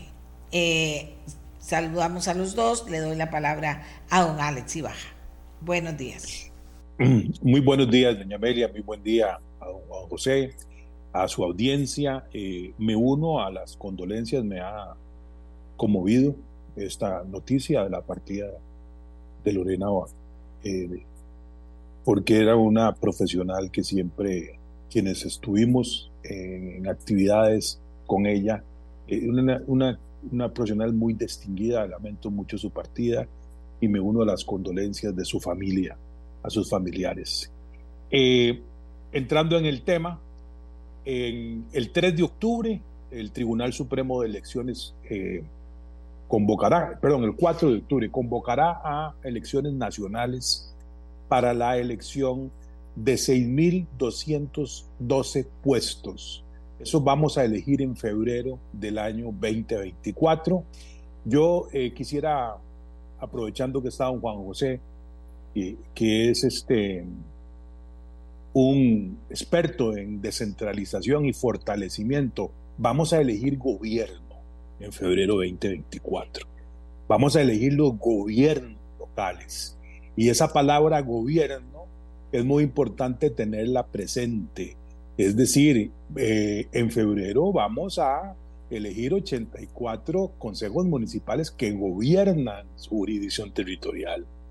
Y vamos a elegir 84 eh, alcaldes o alcaldesas y, dos eh, vicealcaldes en cada una de las jurisdicciones que van a ejecutar todos los acuerdos que el Consejo Municipal los regidores van a, adoptar para mejorar, mejorar las condiciones económicas, sociales y políticas de cada uno de los cantones. Nosotros a nivel, como sistema republicano tenemos dos niveles de gobierno. Tenemos gobierno nacional y tenemos gobierno local. Y esta es la tercera vez que lo vamos a elegir a mitad de un periodo eh, constitucional del gobierno nacional. Es decir, son aquí las autoridades eh, del gobierno local se eligen dos años después de que elegimos gobierno nacional. Este es un evento realmente importante eh, creo que lo que más podemos eh, resaltar es invitar a los ciudadanos a que participen de estas elecciones. Es muy importante que todos nos involucremos. Tan importante es ejercer el derecho al voto para las elecciones nacionales que como para las elecciones locales. Y, es, aprovecho este espacio para indicar que el, el objetivo más importante que podemos tener hoy a puertas de las elecciones, de que la convocatoria de elecciones nacionales para los gobiernos locales es invitar a los ciudadanos a incorporarse al proceso, acercarse, ver quiénes van a ser sus eh, gobernantes en cada uno de esos cantones y, y participar en la elección de los mismos. Gracias, Alex. Juan José, buenos días. Adelante. Hola Amelia, mucho gusto saludarla. Hace días que no nos veíamos y muchas gracias por la invitación. Sumarme también a, a expresar mi sentimiento de solidaridad este, con la familia de Lorena. La recuerdo muy bien, efectivamente usted la describió como una, una gran persona y una gran periodista. Así que pedirle a Dios pues que la acoja en su santo reino y le dé mucha, mucha paz a sus familiares. Me sumo también al saludo a la comunidad afrodescendiente, pero también hoy muy especialmente a todo el régimen municipal. Hoy 31 de agosto se celebra el Día Nacional del Régimen Municipal y se celebra desde 1977 como reconocimiento al rol protagónico que tuvo la municipalidad de San José allá por 1848 para promover la declaratoria de República Independiente y Soberana de Costa Rica. Recordemos que antes formábamos parte del el Estado Confederado de Centroamérica y fue la Municipalidad de San José la que en aquella época promovió que se declarara la República Independiente de Costa Rica y así fue declarado y, por eso fue que a partir de 1900, 1841 me parece eh, se funda la, la, República Costarricense. Así que también un saludo al, al régimen. Y agradecerle a Amelia porque este tema es realmente importante. Ya Alex, a quien le mando un abrazo, un gran amigo de muchísimos años, es, es muy importante. Es más, Alex decía que es tan importante votar en las elecciones locales como municipales. Yo incluso voy más allá. Creo que es más importante participar en las elecciones eh, locales que, que nacionales, por una razón, porque para muchísimos cantones de Costa Rica el gobierno central está muy lejano para la, necesidad de solución de los problemas que tienen día a día muchísimas vecinas y vecinos de territorios cantonales costarricenses alejados del el área metropolitana, el gobierno local es realmente quien está a la par de ellos y quien puede resolver eh, los problemas inmediatos.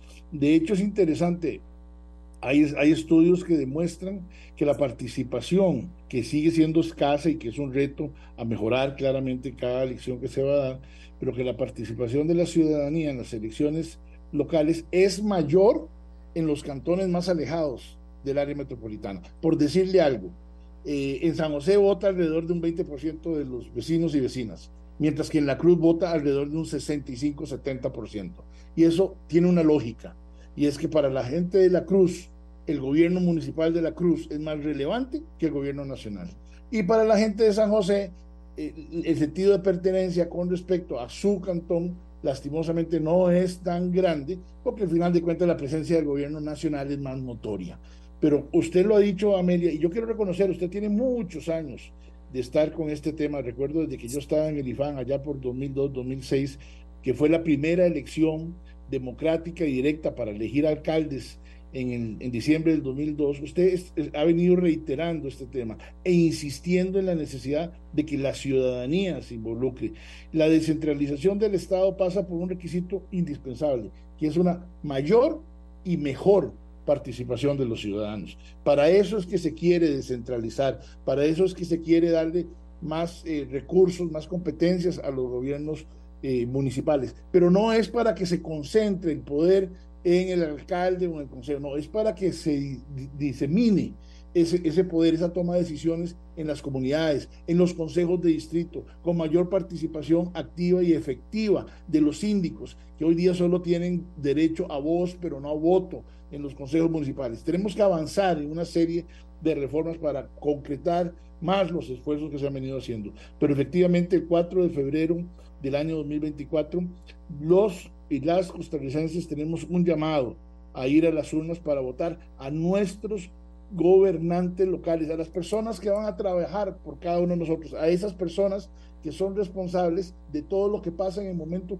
que usted cruza la puerta de su casa y que es el responsable de darle un servicio de recolección de basura, de cuidado de aceras y vías, de cuidado de parques, de cuidado del alumbrado en muchos lugares del acueducto, de la planificación del territorio, en fin, es un sinnúmero de competencias y responsabilidades locales que depende, depende de que se llegue con mejores personas a gobernar esos municipios y depende de que las personas elijamos a esos que son mejores.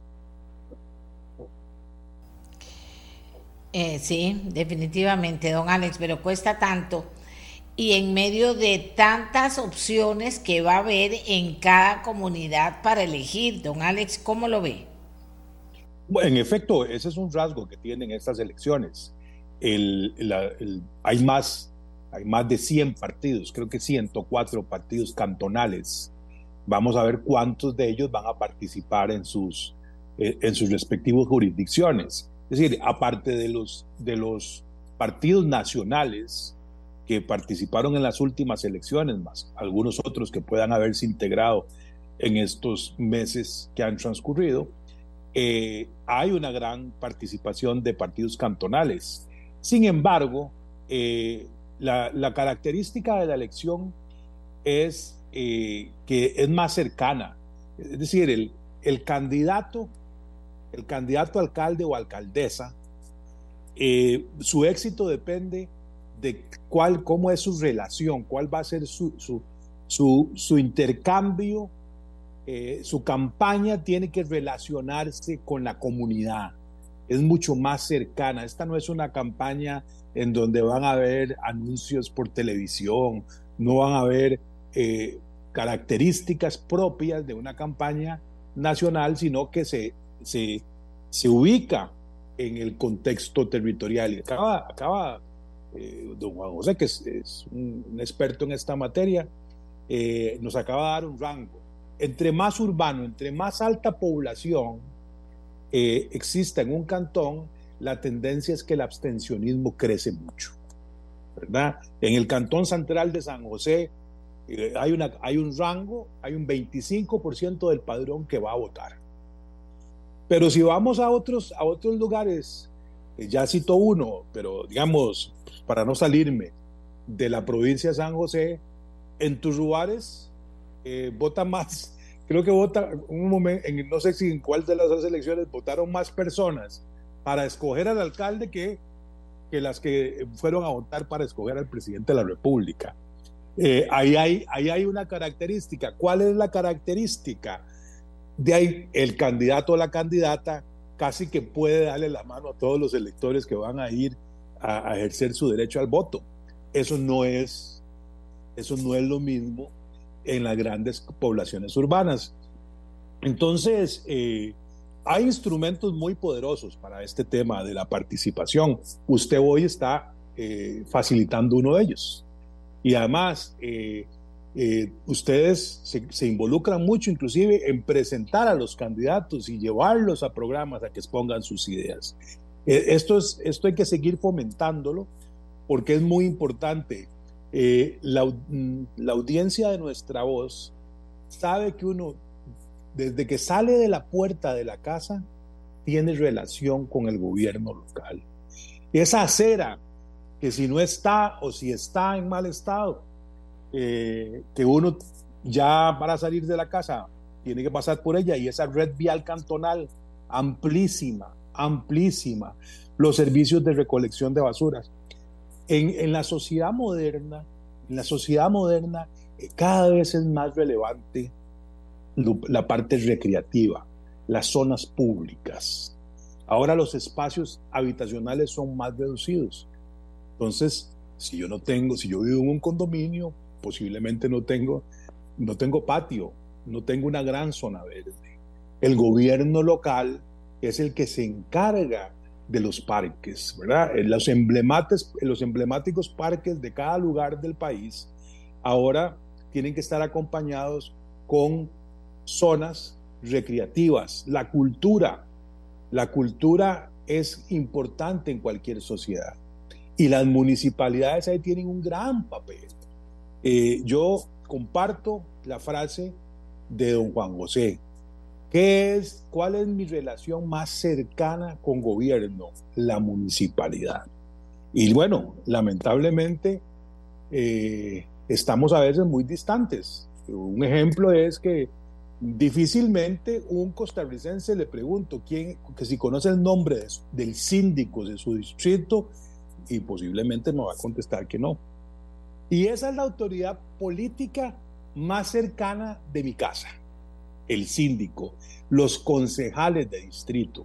Por eso es que vamos a elegir 6.212 autoridades de gobierno, porque está esa otra organización que hay que fortalecer, es vital para el desarrollo, para que seamos un país desarrollado, tenemos que fortalecer también la labor del Consejo de Distrito. Es, la, arquitectura política que estamos diseñando, que tiene Costa Rica es, yo me vinculo con mi Consejo de Distrito para que mi síndico vaya al Consejo Municipal a proponer solución a los problemas de mi distrito, a pelear por los recursos para mi distrito. Eh, ese ejercicio todavía es débil en Costa Rica y tenemos que fortalecerlo porque fortaleciendo este sistema, en el fondo, lo que estamos haciendo es fortaleciendo el sistema democrático costarricense, que eso no debemos nunca descuidarlo y debemos procurar hacer algo todos los días para fortalecer nuestro sistema democrático. Vamos a ver, Juan José, eh, en medio de todos los cambios, bueno, acabamos de hablar de uno, pero en medio de todos los cambios, ¿cuáles son o, en qué debería fijarse, aparte de lo que nos señala don Alex, por supuesto, pero en qué otras cosas debe fijarse o valorar el, votante, que tal vez ni siquiera sabe los cambios que va a haber? Vea, eh, Amelia, aquí hay temas sumamente relevantes y, y en buena hora que estamos en un proceso de elección de medio periodo. Efectivamente, para el Tribunal Supremo de Elecciones tiene una enorme complejidad que no se va a materializar el día de las elecciones. El Tribunal Supremo de Elecciones probablemente va a estar, debe estar trabajando casi un año antes de, que el día de las elecciones se realice, eh, planificando todo lo que es el cronograma electoral, la revisión de, renovación de estructuras y, la inscripción de candidaturas. Es de locos, de locos el trabajo del tribunal. Pero vea qué importante, estamos en presencia de lo que podríamos llamar 84 elecciones, porque cada cantón tiene su propia realidad.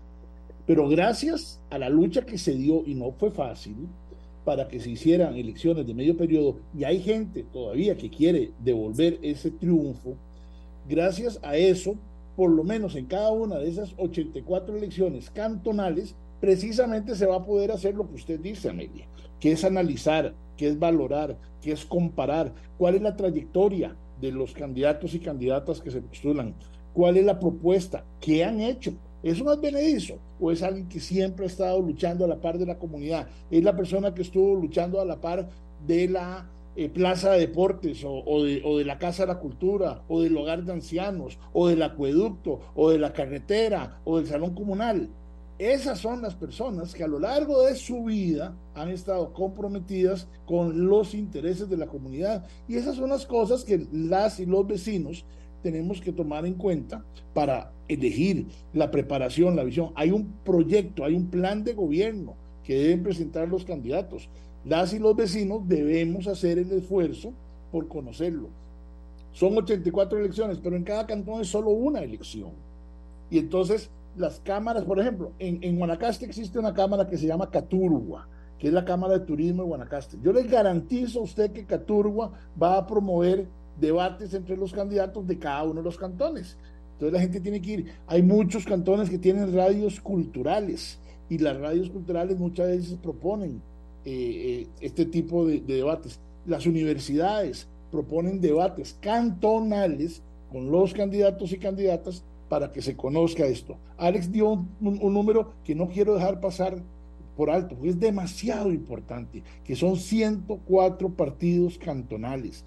Eso significa que gente de cada uno de los cantones está organizado para plantear una propuesta local, propia. Y aquí mi reconocimiento a la Junta es casuseña, mi reconocimiento al Partido del Sol en Santana, a Culiabad siglo XXI, que hace más de 25 años empezaron esa epopeya de plantear soluciones locales. Y hoy día hay cantones que tienen dos y hasta tres partidos cantonales. Y eso es un ejercicio democrático puro, eso es acercar eh, la, opción del partido a los eh, vecinos y vecinas. Entonces, sí, los partidos, los dirigentes, los líderes tienen una función, una responsabilidad, postularse, planificar, proponer. Pero la más importante de todos depende de las y los municipios, los vecinos de un municipio porque lo que vamos a elegir no es municipios, es regidores y regidoras, síndicos y síndicas, concejales y concejalas, y, alcaldes y alcaldesas. Pero usted, Amelia, yo, Alex y todos los demás que nos, están escuchando somos municipios, vecinas y vecinos de un municipio. Y lo que pasa en el municipio depende de nosotros, porque somos los que elegimos. Yo siempre digo que si a mi casa va a llegar una muchacha que se ofrece para trabajar en, de servicio doméstico, uno le pregunta qué experiencia tiene, qué referencias tiene, si le gusta cuidar chiquitos o si le gusta cuidar perros, ¿verdad? Porque hoy hay más perros que chiquitos.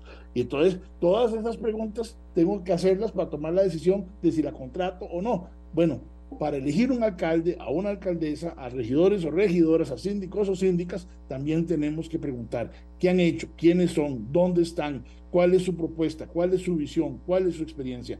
Y si cada uno hace la tarea y va y vota, porque esto es, esto es fundamental, de nada sirve averiguar quiénes están si yo no voy y voto, porque entonces dejo que otros que tal vez no hicieron el trabajo elijan. Y aquí el tema es que la voluntad de cada municipio tiene que manifestarse en un voto en las urnas para que la mayoría sea quien elija a las autoridades, a los gobernantes locales que tienen que ver con mi calidad de vida, con la forma en que yo y mi familia vamos a vivir. Eh, gracias, eh, Juan José.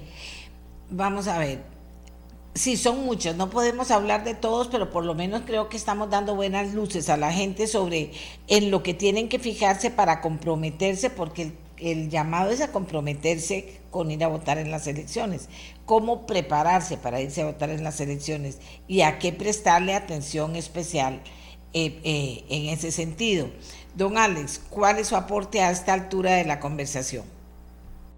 Bueno, eh, en referencia al Tribunal Supremo de Elecciones, también es importante compartir a los ciudadanos, como bien, como bien lo, señala don Juan José, y es importante, es importante interiorizarlo. Todos tenemos un cargo político por ser ciudadanos, somos municipios. Precisamente ese es, ese es el derecho que nos da nuestro sistema político. Y ejerciendo ese derecho en febrero elegimos ya las autoridades de cada jurisdicción. Pero, doña Amelia, hay, en la página del tribunal, y invito a la audiencia, eh, a todos los ciudadanos a relacionarse con el fichero cantonal que tiene publicado el Tribunal Supremo de Elecciones. Hoy, cuando se entra al, a la web del tribunal, ahora hay la, la imagen principal son las elecciones de febrero ahí hay, una, una leyenda que dice fichero cantonal, ¿verdad? Y esa es una data, esa es la data que uno tiene que leer para ver cuál es la propuesta que nos va a hacer el, candidato, el, el grupo de personas que nos pretende gobernar para mejorar es, esas condiciones que tiene cada cantón. Ahí ustedes pueden ver, por ejemplo, eh, un dato relevante para mí es en mi cantón, bueno, ¿cuál es el PIB de mi cantón? ¿Verdad? Es, eso significa cuál es, dónde está ubicada la actividad económica de mi cantón, ¿verdad? Eh, ¿A qué ¿Cuáles son las principales actividades económicas de mi cantón? ¿Cuántas personas tenemos derecho? Ahí están también clasificados todos los servicios municipales. Y eso es muy relevante porque eh, es importante saber qué hace la municipalidad, qué servicios le presta a la ciudadanía a la municipalidad. Y entonces pensar, siempre es posible mejorar. Siempre es posible prestar un mejor servicio mañana del que doy hoy. Y eso es precisamente, si nos involucramos y nos interrelacionamos con esa realidad de mi cantón, entonces me voy a, me voy a involucrar en el gobierno de. Nosotros somos parte de ese gobierno. Por eso ese término, municipio, es tan relevante. Es, yo soy parte, yo formo. Puede ser que no tenga un cargo de elección, no haya sido electo para un consejo de distrito, para un, pero sí tengo mis derechos y, mis derechos eh, los tengo que ejercer todos los días, todos los días en mejora de mi entorno, en mejora del entorno económico, social y político de cada cantón. Ese índice, ese fichero cantonal, que pueden revisarlo ahí entrando a la página del tribunal, que es, es un documento muy valioso, ahí hay una data muy relevante para poder informarse uno, de cuáles son los retos de Cantón, cuál es la posición, cómo está catalogado mi Cantón. Está entre los primeros 30 de eh, lugares del país o estoy más en la cola. ¿verdad? Y, porque esto es, esto es relevante, ¿verdad? los cantones, eh, la dinámica de mi cantón determina el entorno donde vivo. Y eso es muy relevante. Y la mayoría de las necesidades, esto es muy importante, que que lo interioricemos. La mayoría de las necesidades de la ciudadanía están a cargo de las municipalidades, no están a cargo del gobierno central. Los, los aspectos cotidianos que, las necesidades cotidianas que tiene la ciudadanía, las resuelve el gobierno municipal, no las resuelve el gobierno nacional. Eh, entonces sí, sí es importante, seguimos teniendo un reto, seguimos teniendo un reto. Yo, yo no veo la participación en el 2016 y en el 2020, eh, digamos, no voy a decir que fue un fracaso, no, para mí no lo es. Para que, que hayan participado, estamos, el promedio, digamos, es 35% a nivel nacional de participación. Deberíamos, deberíamos procurar que en el 2024 eso crezca, ¿verdad? Nada más doy un dato para los estudiosos de este tipo de cosas. Eh, si vamos a un referéndum y vamos a decidir algo que requiere mayoría calificada, el referéndum es válido si participa el 40% del padrón. Bueno, ojalá, ojalá en las elecciones del 2024 podamos lograr todos motivar a la ciudadanía para que vote, para que las elecciones superen el 40% sería un bonito reto para nuestro sistema democrático. Y bueno, y eso va a pasar mucho. Eh, en esta elección, en esta elección, los medios de comunicación juegan un papel muy protagónico, clave, esencial, ¿verdad? Eh, eh, estamos participando en un medio de comunicación que se toma muy en serio este proceso y que eso ayuda muchísimo al sistema democrático. Ahora la Internet, espero que, que nos ayude en este proceso el acceso, en, bueno, es un dato, cómo está la infraestructura en mi cantón de Internet, cuál es la cobertura, para, para que podamos incorporarnos a nuestro gobierno municipal y, bueno, no hay mejor forma de incorporarse que el día a día, pero también participando en la elección de las autoridades municipales. Eh, gracias, don Alex. Juan José, eh, me, quedé ahí ubicada en esto de fichero municipal. ¿Cómo lo ve en la práctica? Porque se convierte en una herramienta muy importante, no solo para empezar, si nunca ha empezado a tener esa relación con cómo decido mi voto, sino aunque ya haya sido un votante permanente, ¿qué es lo que se me ha ido? ¿Cómo está el tema? ¿Cómo ve usted este fichero y cómo, y cómo considera que puede ser herramienta a mano para las personas? Porque sin duda alguna, eh, don Juan José, las redes sociales tendrían que cumplir un papel educador que a veces no cumple, pero un buen fichero sí podría ayudar a que la persona pudiera dirigir mejor su opinión y sus preguntas también en, este proceso yo coincido, Amelia, con el comentario de Alex. Eh, es importantísimo, es una herramienta vital para, para formar opinión y criterio por cada uno de las y los vecinos de los cantones. Y vea, reconocerle al Tribunal Supremo de Elecciones su constante preocupación de buscar mecanismos de motivación para que la ciudadanía se involucre y participe. Este fichero eh, eh, cantonal, que efectivamente es una herramienta que el tribunal promueve, uno podría pensar que no es típicamente un tema electoral, pero claramente tiene un, un, vínculo indirecto en cuanto a lo que es el conocimiento, el conocimiento de la realidad de cada cantón como base, como primer paso para tomar luego una decisión. Y ese fichero se va a complementar en cuestión de meses con algo que el tribunal también viene haciendo desde ya hace algún tiempo, que es la publicación de los programas de gobierno que cada candidato o candidata registra para postularse. Porque una cosa es conocer la realidad del cantón, que es lo que el fichero nos va a ayudar a tener, y otra es conocer las propuestas de las diferentes opciones electorales para mejorar esa realidad, de manera tal que son dos herramientas que se complementan. En estos momentos todavía no conocemos la segunda, porque no conocemos quiénes van a ser las personas que en definitiva resulten postuladas. Hay partidos políticos que ni siquiera han terminado los procesos internos para definir sus candidaturas y luego eso tiene que presentarse al tribunal y el tribunal tiene una labor titánica que es la de revisión, valoración y, y aval de los trámites internos de los partidos para determinar cuáles candidaturas proceden y cuáles no, y van a, ver, porque siempre hay amparos electorales de alguna persona que no resultó electa en la decisión de la Asamblea, o porque la Asamblea Cantonal dijo A y la Asamblea Nacional dijo B. Entonces, eh, el tribunal está efectivamente en las próximas semanas y las, las inscripciones son a partir de octubre.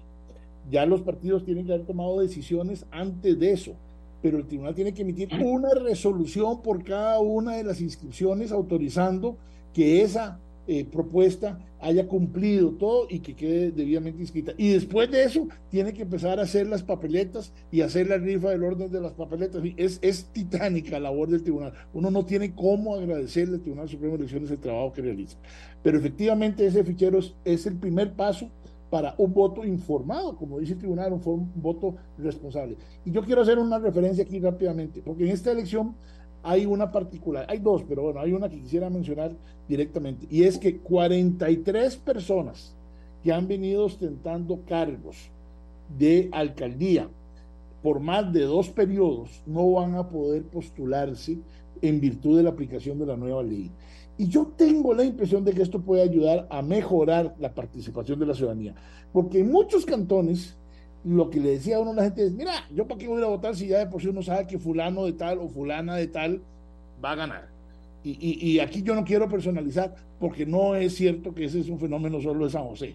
Pasó en San Pablo de Heredia, pasó en San Carlos, pasó en Carrillo, pasó en muchos cantones de este país, en Zarapiquí de Heredia, en donde algunas personas lograban obtener el, favor, el apoyo, el voto de, de, su pueblo por varios periodos.